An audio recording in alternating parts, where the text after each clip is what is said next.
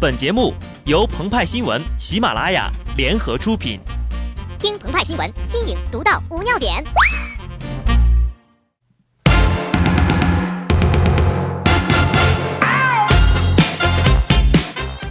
本文章转自澎湃新闻《澎湃联播，听众朋友们，大家好，我是机智的小布。五月暮春，最美好的时节。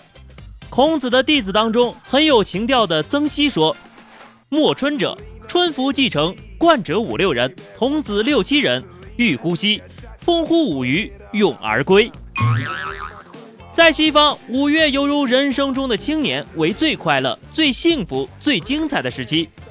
同样有情调的丰子恺说。美，这两个字读起来声音都很好听，看起来样子都很美丽。总而言之啊，这个时候呢，就是要出去玩儿。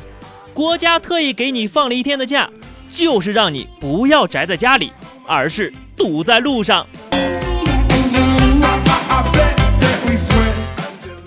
五一黄金假期，看到韩国双飞六日游仅一千九百九十九元，我没有抱团。新马泰豪华十五日游三千八百八十八，我也忍住了。国内九寨沟三日游我还是没去，就连门头沟一日游我都忍住了。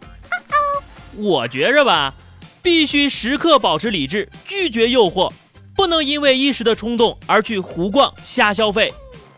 心理学上把这种现象称之为“确实没钱”。所以呢，就这几天呢，我只好在朋友圈里看小伙伴们各种晒、各种装逼、各种飞呀。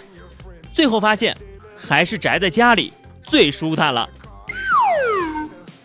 有人去了杭州西湖，黑压压的人群将断桥变成了人桥，一无可看，只可看人。明朝人张岱早已经吐槽过了，你们就是不听。有人去了华山，在山顶宾馆。吃了一碗米饭要十五块钱，人们嗷嗷叫天价米饭呢。要我说吧，这种事儿呢就不要晒出来了。你让万庆良们一顿最低消费八千八的会所怎么想呢？那可是华山山顶啊，那里的大米浸透着挑山工们的汗水呀。有人去了云南，因为购物少被导游骂了。你们的良心和道德在哪儿啊？你们有的三四名游客才消费一千多元，还不如其他旅行大巴上的一个游客就消费一万多，有的一个人买个镯子就花了四五万呢。导游骂的真心爽，整个大巴鸦雀无声，大概也觉得心中有愧。其实呀，大可不必，无论团费多少，任何人都不能强制别人消费。假期国内游啊。注定是个心塞的过程，路上少不了郁闷和争吵，但是那又怎样呢？哪怕灰头土脸，也要晒得漂亮啊！否则又能怎样呢？有本事出国游，日韩新马泰这样的呀，也就几乎跟国内一样了。碰到的游客都是自家那嘎的，要去就去点高端的，比方说在伦敦把中国坐月子的经验传授给凯特王妃，你看看她。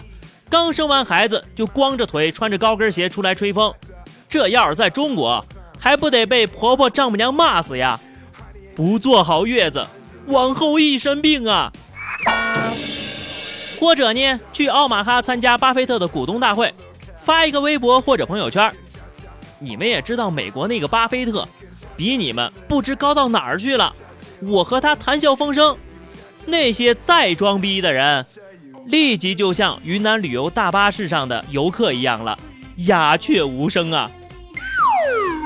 然后呢，在拉斯维加斯帕奎奥和梅威瑟的世纪之战上晒张照片，神态要像梁朝伟飞到巴黎去喂鸽子一样，不经意间流露出一种优雅。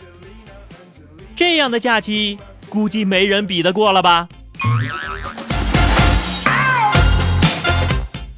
我以为啊，上面说的这些已经足以秒杀朋友圈了。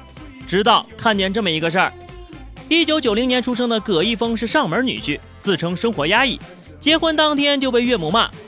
在妻子提出离婚后，葛一峰杀死了妻子，并拍照发朋友圈，说道：“终于结束这一切。”相比起来呀，前面那些可都弱爆了呀！